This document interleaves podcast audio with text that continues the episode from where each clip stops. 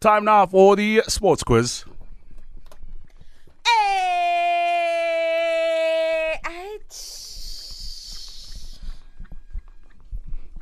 I love the H. Very cool. All right, Owen. Yeah, so we got uh, Tato back in the ring again. Uh, good morning, Tato. How are you doing? Morning, team. Good. Where are you Thank you, originally guys. from?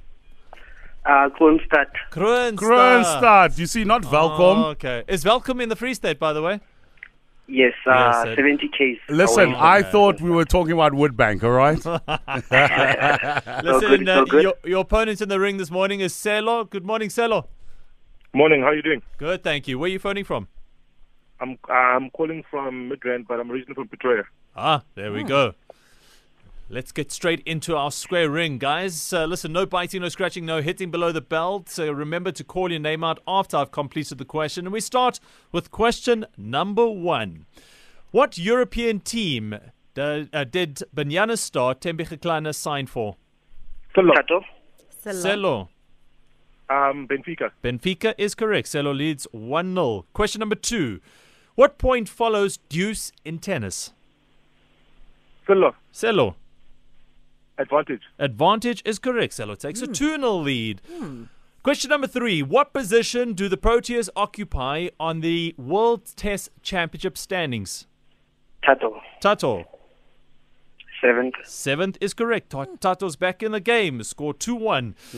Question number four What do players call the hard rubber disc that is used in ice hockey?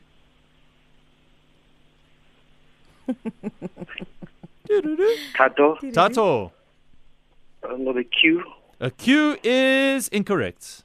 Selo. I don't know. It's called a puck. Nobody gets a point there. Score remains 2 1 with one to go. In what country did the Olympic Games originate? Hello. Tato. Selo. Greece. Greece is right, and we got a new champion in the ring, Selo, who wins 3 1. Oh, wow. Tato's reign comes to an end. Tato, your thoughts, please. Uh, congrats, uh, champ. Hopefully, we'll have a rematch soon. That's all. Ah, No, thanks a lot. Thanks a lot, Tato. Thanks a lot. You're a formidable cha- uh, challenger.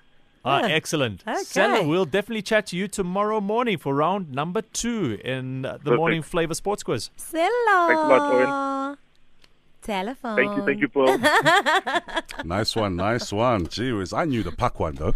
Did you? yeah, yeah. Uh, Of course you did. Of course I did. Of course I did. Hockey, of course. Of course. Did you play? Uh, yes, I did play hockey, but not ice hockey. Okay. All right. Uh, let's hear some of your uh, birthday voice notes. Time now to find out what's going on in our roads.